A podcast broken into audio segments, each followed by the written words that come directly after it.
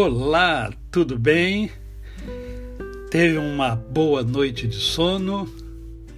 É, porque hoje é mais um dia que o Senhor nos dá para vivermos em plenitude de vida. E hoje eu quero uh, compartilhar com você um salmo curto, mas lindo, muito lindo, que é o Salmo 126.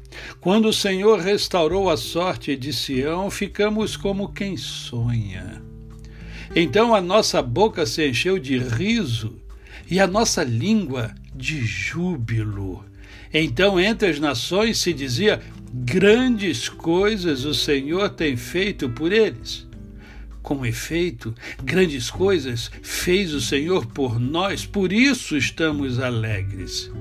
Restaura, Senhor, a nossa sorte, como as torrentes no Neguebe.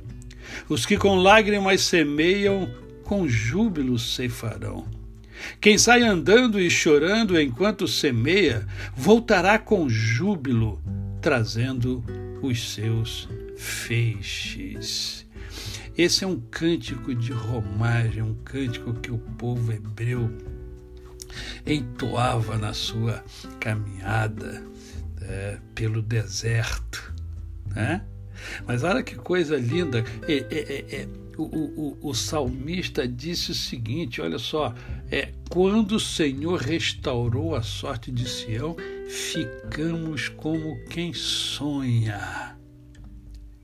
Então a nossa boca se encheu de riso, de alegria, de prazer, de satisfação.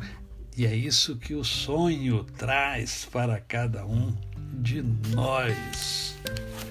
É, ontem eu falei sobre sonho, na verdade, você deve estar pensando, é, mas o pastor ontem falou sobre sonho, é, e hoje eu vou falar de novo, porque sonhar é extremamente importante. E eu quero trazer à memória um personagem da história, Martin Luther King, que era um ativista, um pastor evangélico, ativista político que sonhava, ele tinha um sonho. Esse seu sonho levou a fazer um discurso no dia 28 de agosto de 1963. E esse discurso ficou famoso como com o título Eu tenho um sonho. E qual era o sonho de Martin Luther King? O sonho dele era que negros e brancos se harmonizassem, se entendessem, se olhassem, se vissem como seres humanos pertencentes à mesma família. Porque nós pertencemos à mesma família. Todos nós vimos de Adão e Eva. Infelizmente, ainda hoje nós temos dificuldade para vivermos. Não aprendemos ainda a viver com as diferenças sem que entremos em conflito. O que impulsionou a vida de Martin Luther King foi justamente a mesma coisa que impulsionou a vida dos hebreus. Ele tinha um sonho. O sonho, ele nos dá direção, você já percebeu? O sonho é como uma bússola.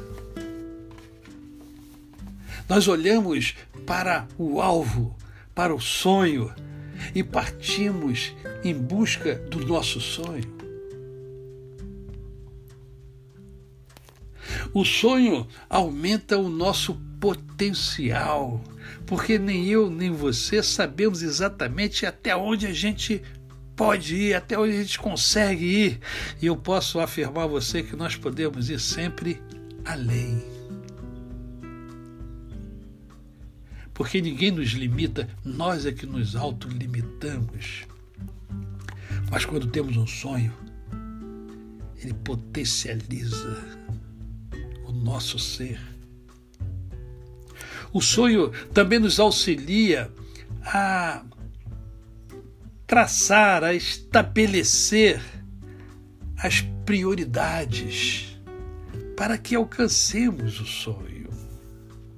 Olha quanta coisa linda, quanta coisa linda. E o sonho também nos leva a valorizar o trabalho. Há uma, uma ilustração muito interessante com relação a isso. Certa ocasião, um repórter é, entrevistou três operários de uma construção civil que despejavam concreto em um canteiro de obras. Ele perguntou ao primeiro: O que você está fazendo? E o operário falou assim, rosnando, né? o trabalhador falou, garantindo o meu salário. O repórter foi para o segundo operário e fez a mesma pergunta. O que você é, está fazendo? E o operário falou, despejando concreto. E ele foi então para o segundo, o terceiro homem, né? O terceiro operário. E esse terceiro operário estava trabalhando sorridente, estava assobiando enquanto trabalhava. E ele fez a mesma pergunta: O que você está fazendo?